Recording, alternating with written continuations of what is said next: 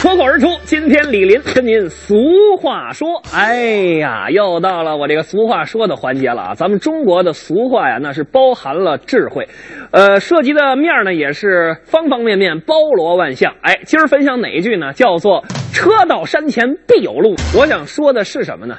这个学车这件事儿啊，对于咱们这个现在的自然人来说，是一个非常重要的生存技能。虽然我还没有掌握这个技能，让我非常的郁闷啊。尤其是在咱们这个大北京，你要不会开车，那真是要了亲命了。想想车这种东西，一直是咱们的代步工具啊，像什么独轮车呀、大马车呀，等等等等吧。最有名的车在古代是谁？那当属人家诸葛亮同志那轮椅啊！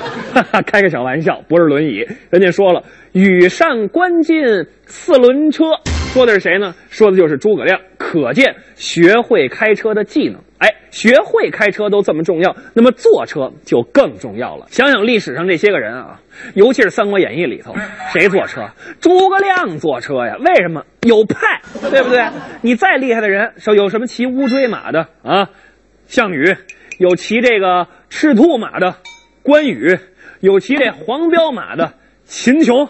对不对？有骑小木马的，我们家后院那孩子，对不对？哎，他们都骑马，坐车的就是人诸葛亮，所以说人诸葛亮分在这儿呢。当然，我呀要跟大家分享一些个我的心得。我个人认为啊，学车这事儿千千万万不能马虎。我要对电视机前的观众朋友们稍微说这么两句。我有好多朋友劝我说：“李林，不会开车没关系，我们可以通过别的手段，你花点钱给你弄一个本子嘛。”我坚决不同意。在这儿。我要非常严肃的跟大家说，学车这件事情是对自己的生命和路上行走的或行驶的其他人的生命负责任，所以咱们千万不要做像方清平老师一样的马路杀手。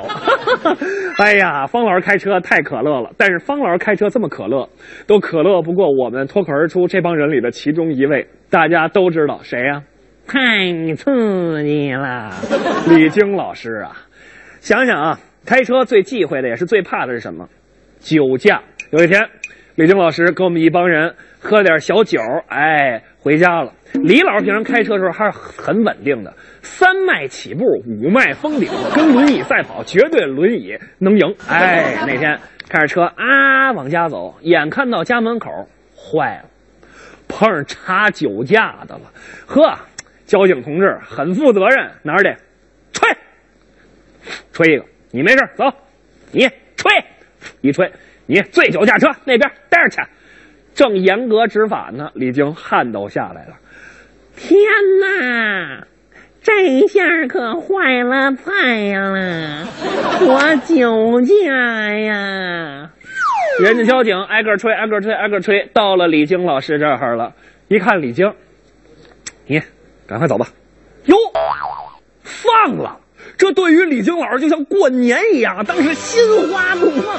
天哪，我的妈呀，太刺激了！真是放我一马呀！我一定要感谢他。冲着人交警就过去了。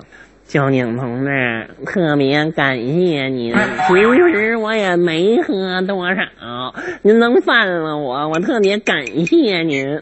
交警不爱搭理他，跟他一一摆手，这这这这这，那意思你快走，别在这给我捣乱。他一看，天哪！太感动了呀！这就是知恩不忘报啊，交警同志，我这一辈子也没有什么值钱东西，我怎么感谢您呢？呵，把这交警给气的，当时就说：“你这大眼贼，这慢性子，你能别捣乱了吗？我们执行公务查酒驾呢，很严肃的事情，你骑电动车，你捣什么乱你啊？”